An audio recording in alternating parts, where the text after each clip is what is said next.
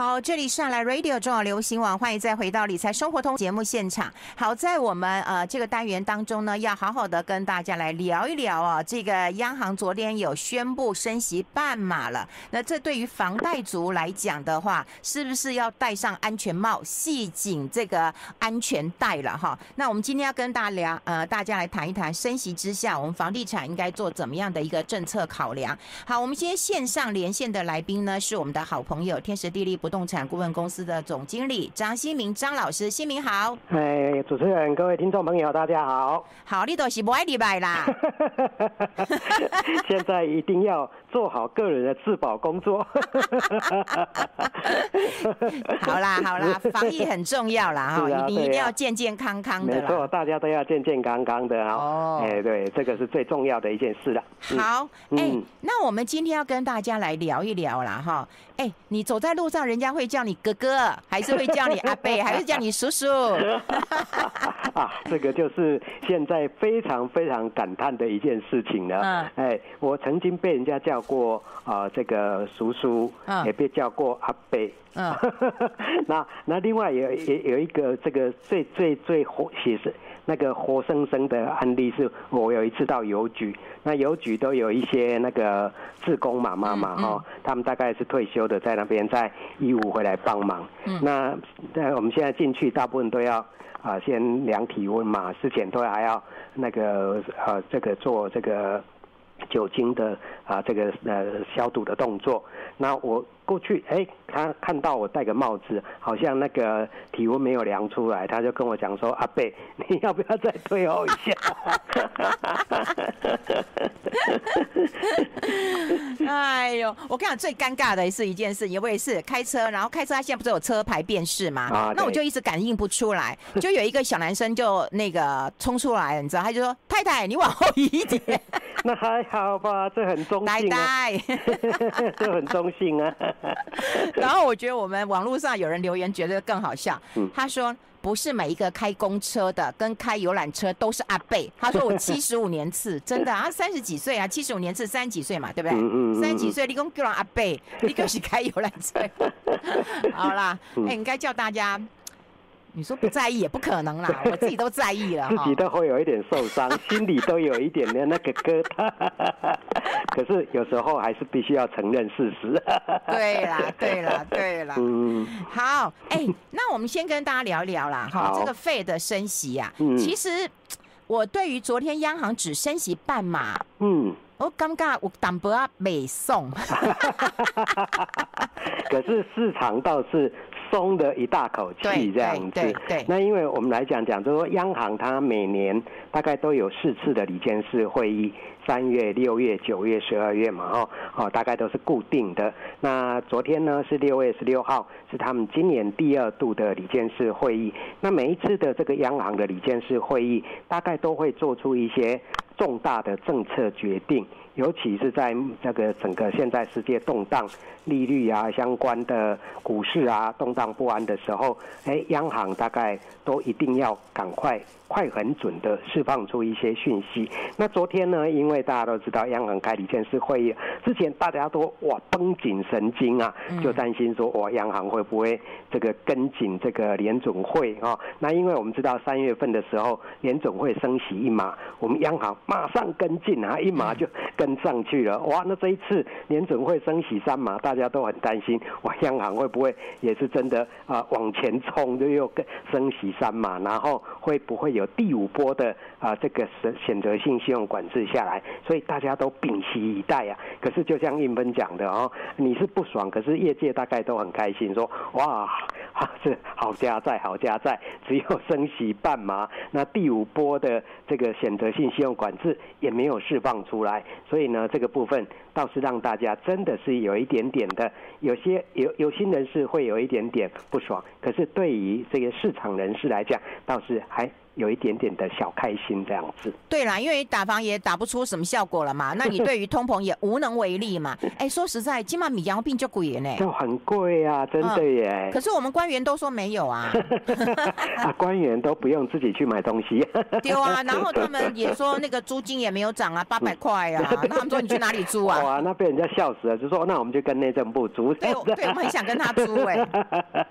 对啊，所以我觉得说，呃，这些政府官员啊，他们可能做官做太久了，都活在跟我们一般小老百姓一样啊，呃，这住啊那个在一个平行的时空啦，跟我们不一样这样子。嗯，对，所以这次的这个升息，虽然说呃这个升息半码了，可是我就刚才我们韵芬提到了，就是说对于这个房贷族来讲的话，还是会有一些冲击的，因为我们知道央行。呃，这个升息还有这个费的升息，绝对不是一次两次就结束了，因为央行嘛，哈，呃，接下来还有九月份、十二月份。那昨天我们看到杨金龙总裁他有特别讲哦，如果说啊有外部的经济金融情势变动太大，他们也不排除要加开临时理监事会议。所以除了九月份、十二月份之外，搞不好还会在其中插进一些临时。李监事会议，那搞不好就会有升息的这样的一个宣示。所以呢，啊，我们的这个房贷族啊，或是现在想买房子的民众们呢，一定要要更绷紧神经。那我记得我们在这个节目韵芬的节目当中，应该是最早提醒大家，就是说对于这个升息这样的一个。啊，所谓的生生不息的这种情况，一定要做好心理的准备，也必须要做实质的准备。那所谓的实质的准备，就是说你一定要算一算，就是说，哎，今年啊，明年。哎，央行大概会升息几码？那你有没有这样的一个能力去因应这样的一个升息产生出来的房贷多余的负担？所以呢，我们这边先跟各位听众朋友来试算一下了哈，就是以今年第一季啊，可能我们看到的啊，平均住宅的这个房贷利率一点四六为基准来算。那如果说借一千万啊，那本息平均摊还的话，大概是一个月缴四万八千多块。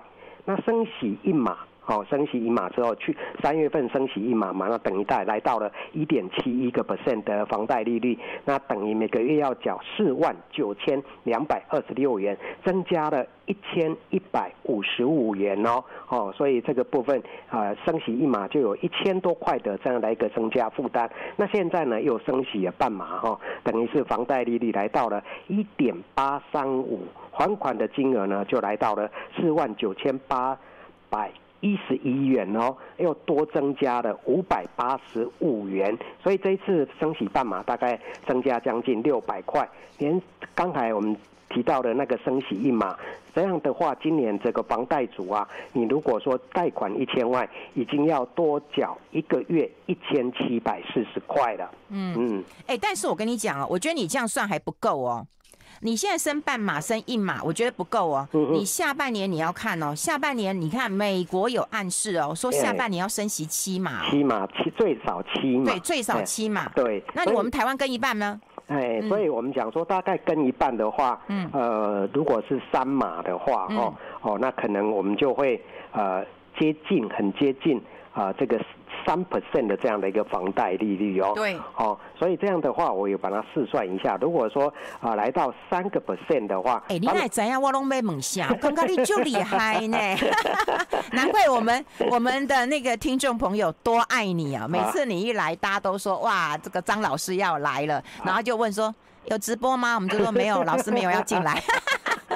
所以，我们待会跟大家来谈一谈，就是说真的会生生不息。所以有一些年轻记者，他只做了升息半码，甚至还有很多研研究室的人，他说只升息一码。我跟你讲，不够的，不够，你大概要升到三趴左右来算。我们待会就来算好不好？我们先，我们先休息一下，我们先休息一下。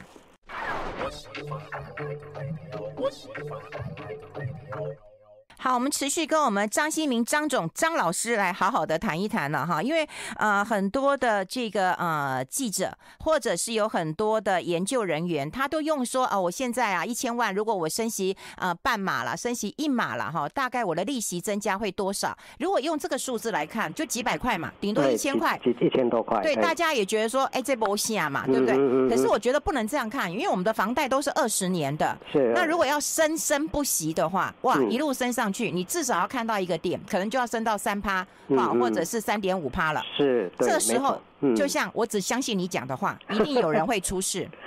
对啊，没错，因为我们在看这一波的这个全球的升息，应该不只是台湾而已，它是一个啊新一波的升息循环的开始，所以它不会是一次性。它应该会受像主持人讲的，是生生不息。好，那所以后续应该还会有升息的动作。那美国联总会已经啊，这个事先就已经放出空气来说，今年可能还会有七码的这样的一个升息空间。那台湾呢，会不会完全比照？啊，来做一个啊，这个完全啊，这个跟进的动作呢？我认为说还是会比较看国内的一个情势的，因为央行还是会看国内的这个内需哦，有没有受到啊这些经济情势的一个影响。那我们知道，因为疫情这一段时间非常的严峻，所以我们的这个内需的话已经呈现不振。如果说在大幅度的升息的话，那个影响会很大。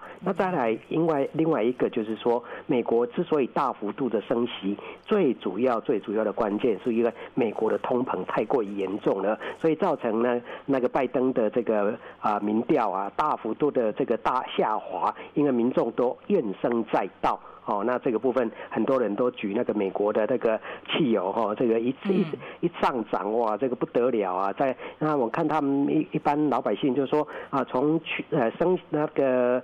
之前的到现在已经升了大概啊，汽油价格大概四五成之多哦，对于一般市井小民来讲是不可承受之重这样子。那另外一个就是呃，央行可能也会看，就是说对股市啊，对房市会不会有一些影响？所以我个人比较保守的来看待的话，今年应该不至于像韵芬讲的说会升到呃三趴的这样的一个绝对值，可是可能会来到二点六趴哦，就是说这个房贷利率升了五码到。现到呃今年年底可能有五码的这个升息的幅度，那这样你一个月的话，每每个月如果还是贷款一千万的话，嗯，每个月要缴五万三千四百七十九元哦，那这个等于就要快接增加六千元。好，那这个对一般上班受薪阶级来讲，可能你就挤不出这些钱来喽。所以这个也就是我刚才跟大家讲的，你如果是房贷族，或是甚至现在想要买房的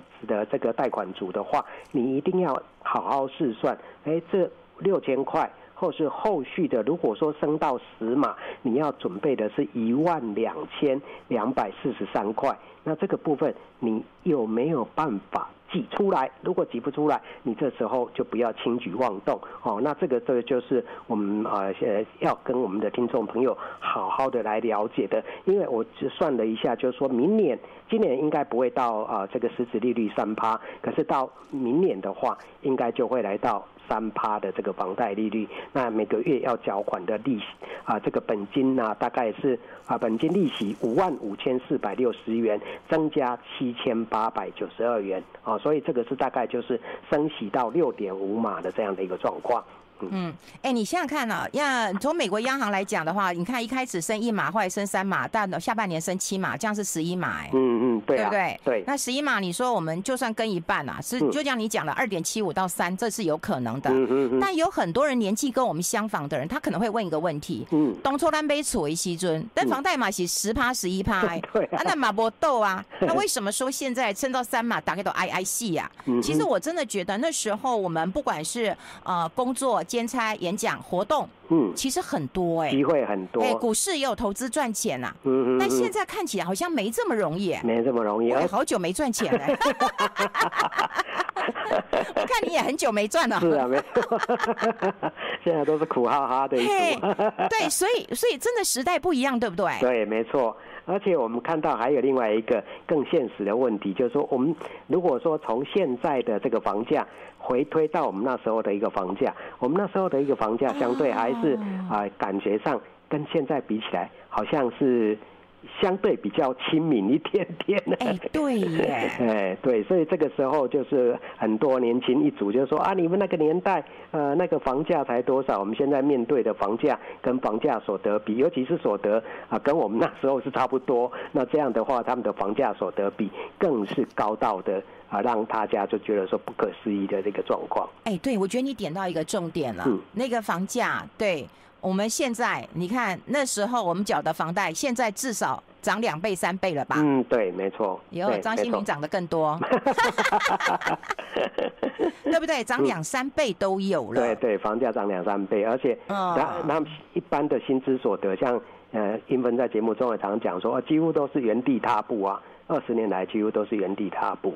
嗯嗯，所以对这些年轻人来讲，真的是，除非真的是有这个靠爸一族可以可以靠，没有的话，大家都只能苦哈哈的望无心叹这样子。嗯，所以你看啊，现在大家又裹足不前了，就担心说，你看房价又这么高，利息又慢慢的在往上走。那的确会增加。你说我一个月要增加，假设要增加一万块钱，那才是一千万呢。你现在一千万去哪里买房子啊？是。我们待会帮大家来厘清一下哈。我们先休息一下，好不好？要进一下广告，待会持续跟大家来做一个呃分享。新民，你不要挂电话，你不要挂电话。I like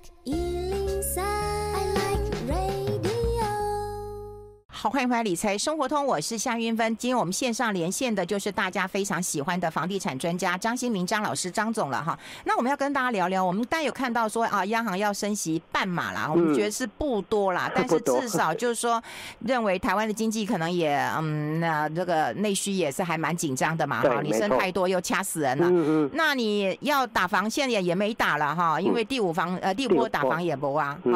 那。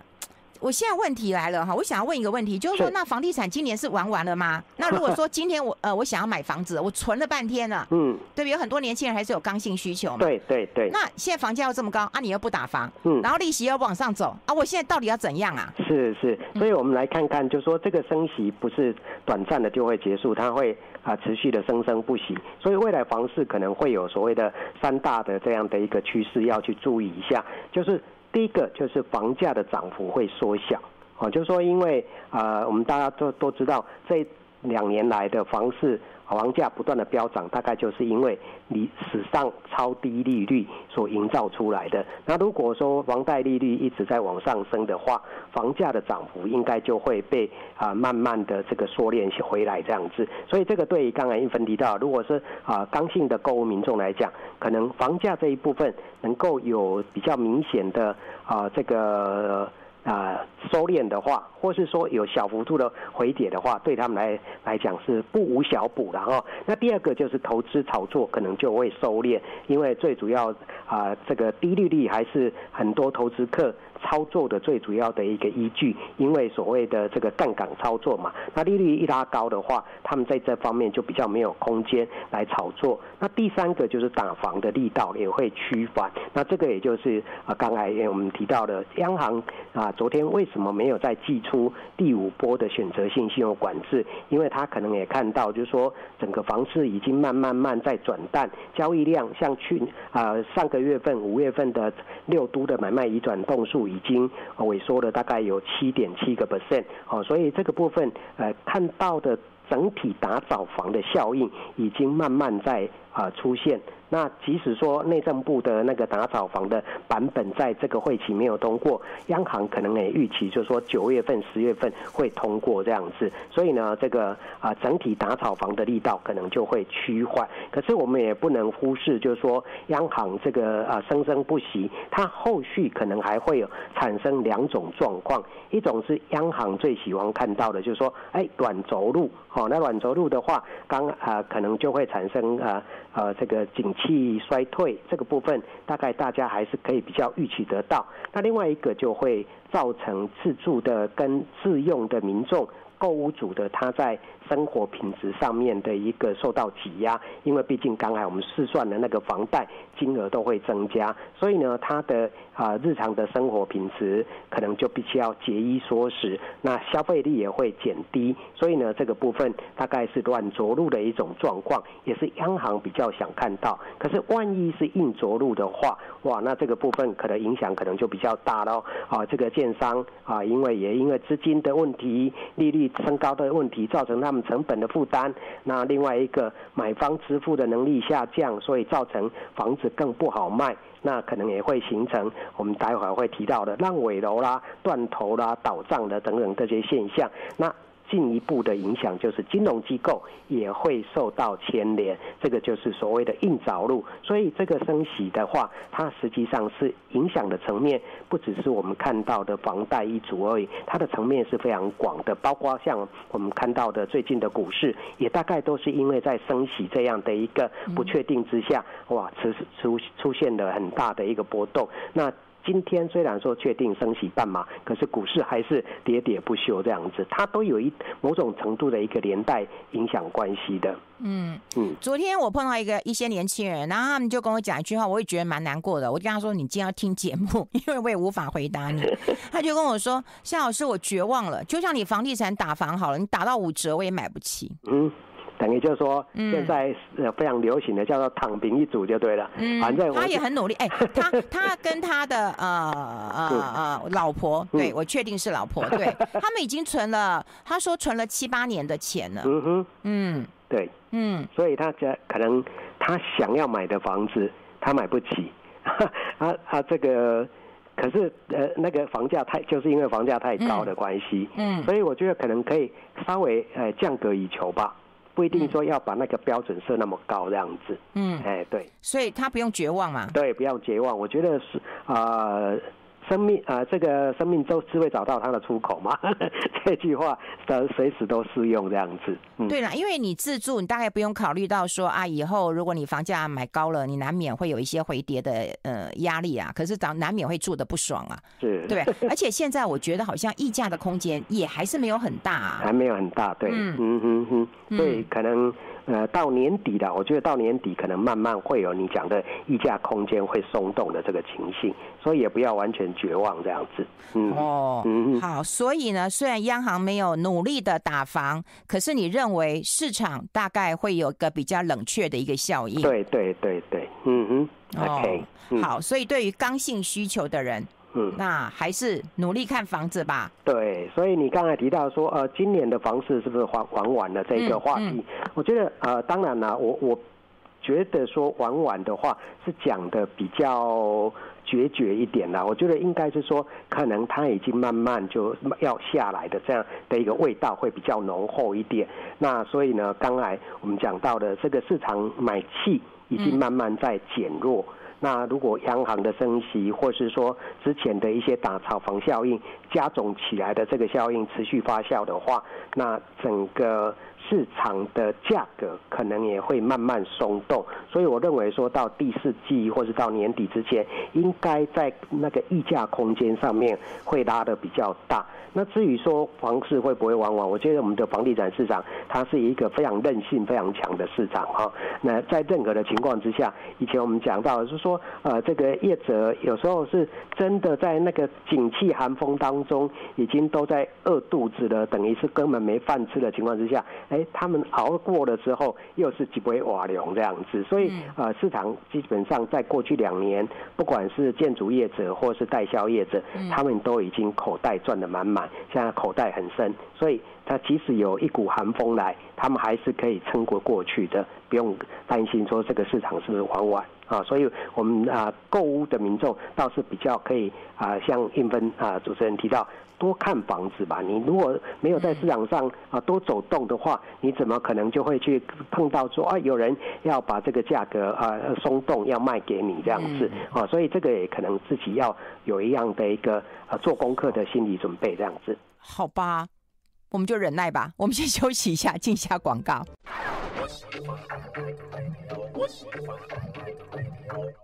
好，我们持续跟我们的房地产专家张新民张老师来聊。不过，我觉得我们两个共同的点都是提醒大家啊。嗯。我觉得天道酬勤，特别在房买房子这件事情。是。对，要不然就是哦，拎刀啊，就后牙，你是残条啊，那你爸爸或者你阿公就留了一大片土地给你。嗯。要不然就是说啊，你捆捆欠欠啊，你就很年轻的时候买了一间房。可你现在如果要看房子，说实在的，我碰过太多人了，他们都看了三五十间的房子。嗯嗯。然后呢，真的花了很长的时间买到一间。他们属于自己喜欢的房子，嗯、是对啊，所以我觉得不是我们啊、呃，这个跟大家讲说啊，你要认识谁，他可以帮你挑到一个好房子。他如果有好房子，他就卖给他的朋友啦，对，轮不到你。嗯、但是你愿意去花时间，你看了三五十间，绝对可以找得到了哈。嗯，对对。那我们接下来就是跟这个张新明张老师来聊一聊，因为现在建商他也开始跟你叫了，哦，他也跟你叫了，他也告诉你说，哎。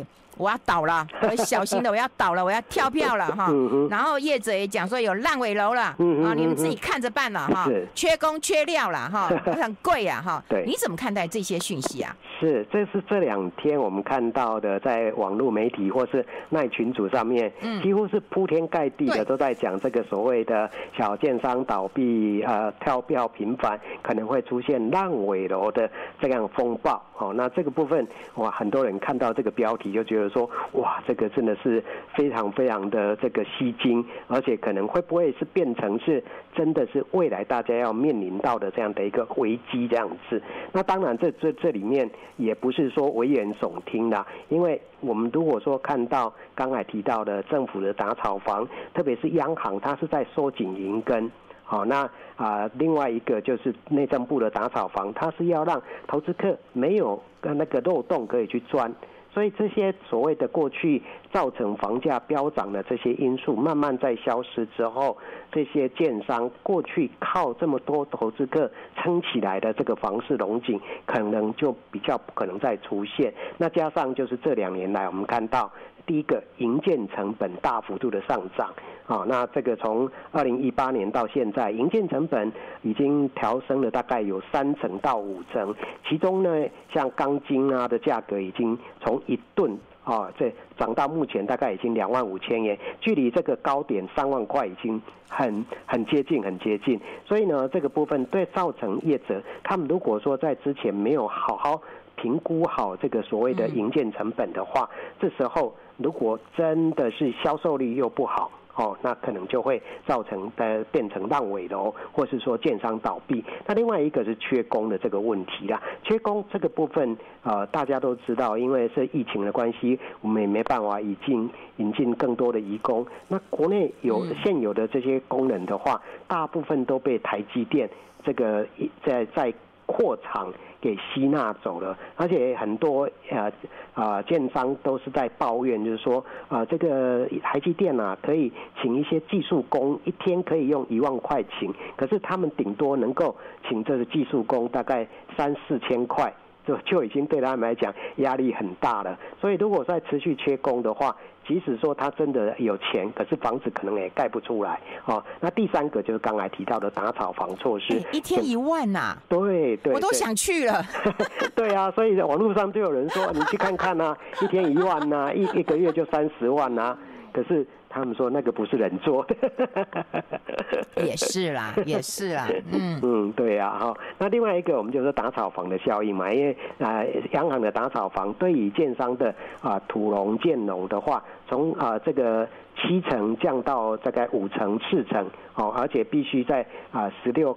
啊，这个十八个月内要动工这样子，那对建商来讲，这些都是压力。再来就是刚才提到的升息，还有选择性信用管制，这些林林总总，造成如果是小型的建商，他看到人家在赚钱，哎，从去年开始买土地，然后开始推案，这时候的话，可能这些刚才。提到的这个四个现象，对他来讲都是杀伤力非常大的。那万一他撑不住的话，他可能就是第一个动作，他会找哎，对，哎某某哎，英芬，你你认识什么大的建设公司老板？我想把案子盘给他。哎，如果顺利的话，他盘出去了，他等于解套这样子。啊，如果盘不出去，也没有人帮他解套，那他这个房子盖不下去，他只好自己跑路。那有买他房子的民众，这个房子就变成烂尾楼，那变成就是又形形成一个社会问题这样子。哎、欸，可是我记得你以前在我们的节目讲过，你说很多的建商都是啊，一开张吃十年。嗯，那那他们开张那么多年了，其实大多头那么多年了。对，对你不可能说你之前都没没没谈掉，没炖掉，那你现在就要那个。对不对？对，又要哭又要叫。这些小建商大部分都是这两年哦，他看到人家哇，假贺道学博哦，那赚房子好好好赚哦。这个我们之前不是看到有一个电子业的大佬，就是说，呃，电子业是茅山道士，所以他觉得买土地买房子，哎，不用管他，他就几米多几寸这样子。所以这是可能就是刚才提到这种小建商，大概都是看人家啊、呃、这个。啊，赚到的钱，所以可能大家揪一揪，或是自己找一些亲戚朋友成立一家小建商，买个土地就要盖这样子。可是他们因为经验不足，然后加上就是说，如果缺工的话，这个大的营造厂可能就会先把工抽到他们这个合作比较久的啊这种大的建设公司的工地去，所以对他们来讲会造成很大很大的一个刚才提到的杀伤力这样子。所以基本上啊在。呃，两个月前吧，我们将看到台北市建投工会的理事长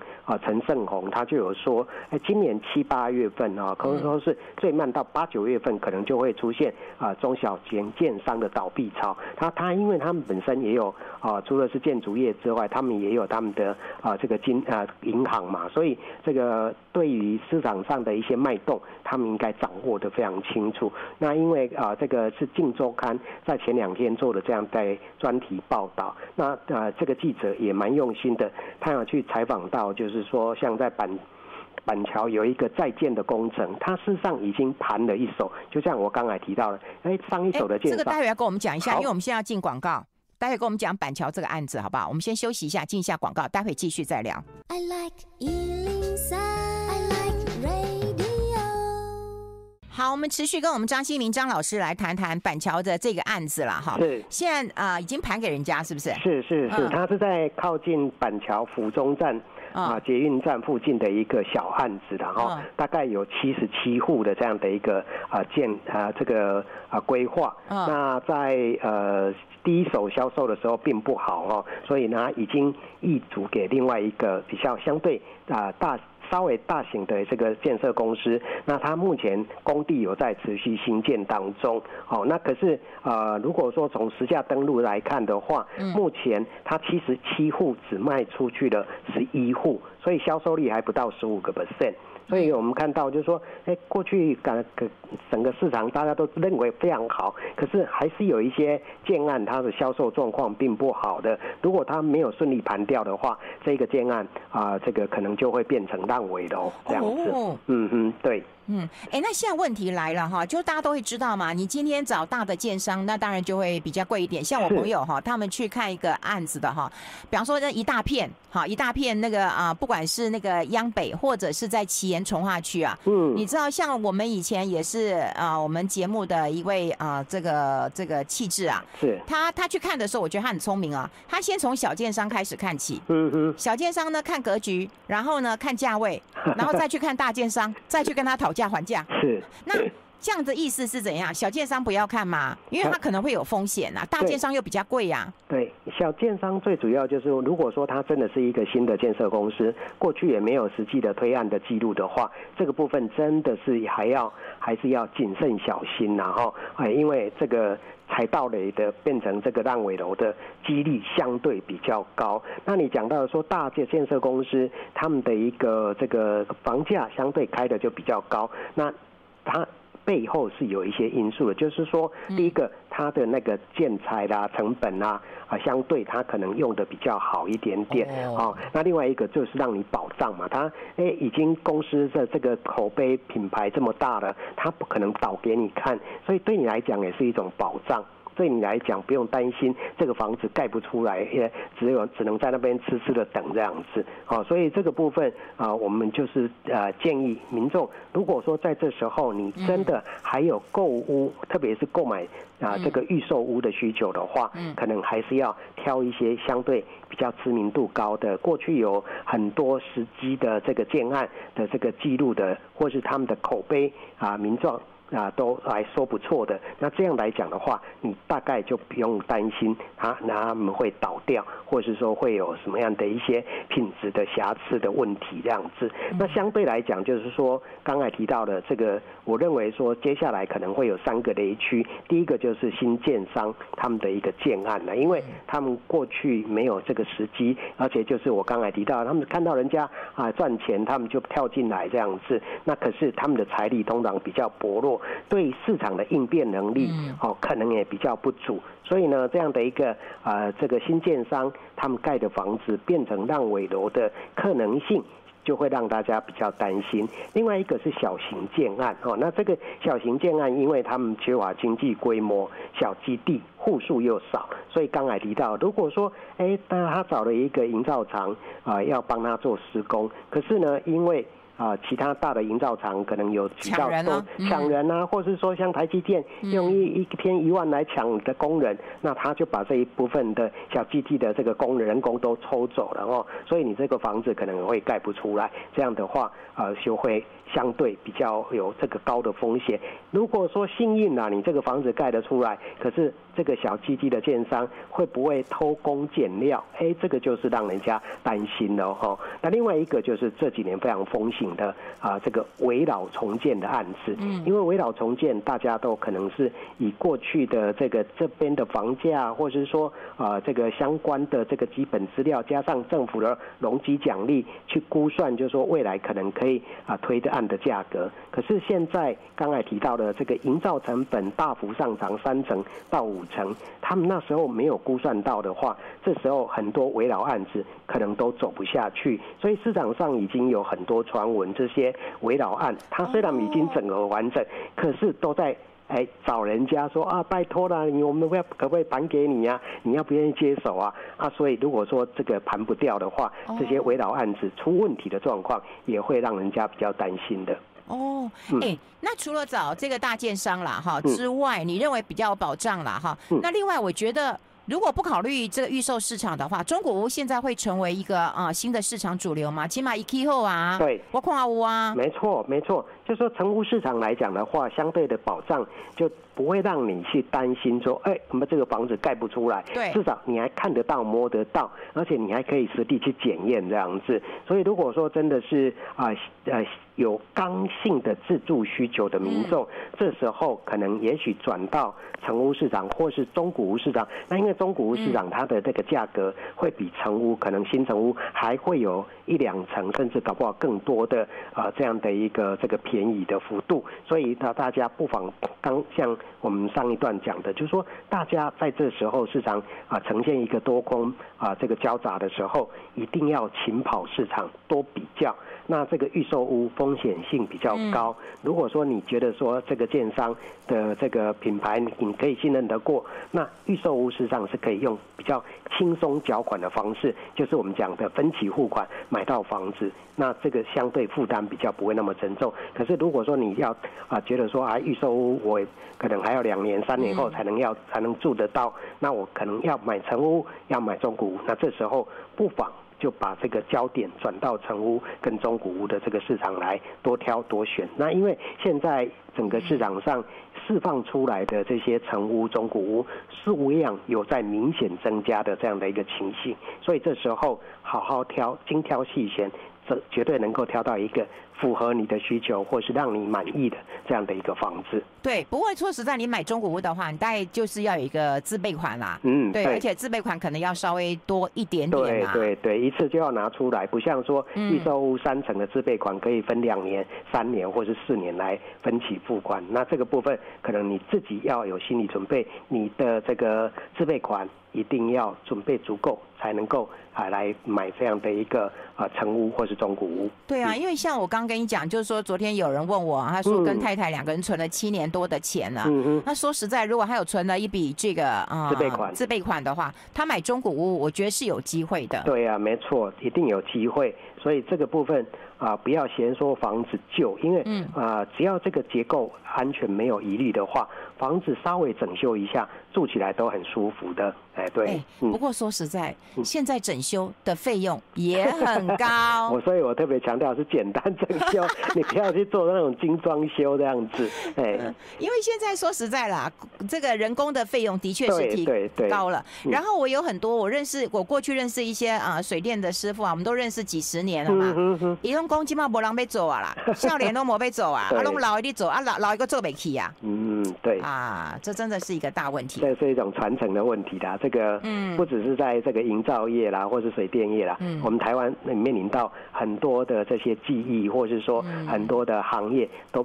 呃，没有年轻人愿意来做来接棒的这样的一个动作。嗯嗯，以前在台湾也有很多，就是说台湾的工匠精神跟工匠艺技是值得关注的。不过现在大家不要传承了，就真的有压力了。是啊，好好好，今天非常谢谢我们的好朋友天时地利不动产顾问公司总经理，自己就是房地产专家啊，张新明。他每次跟我们分享，我们都会觉得很开心，然后粉丝粉条都很开心啦。谢谢新明，好，谢谢大家。哎，我们期待下个月可以见面哦。好好好好好好。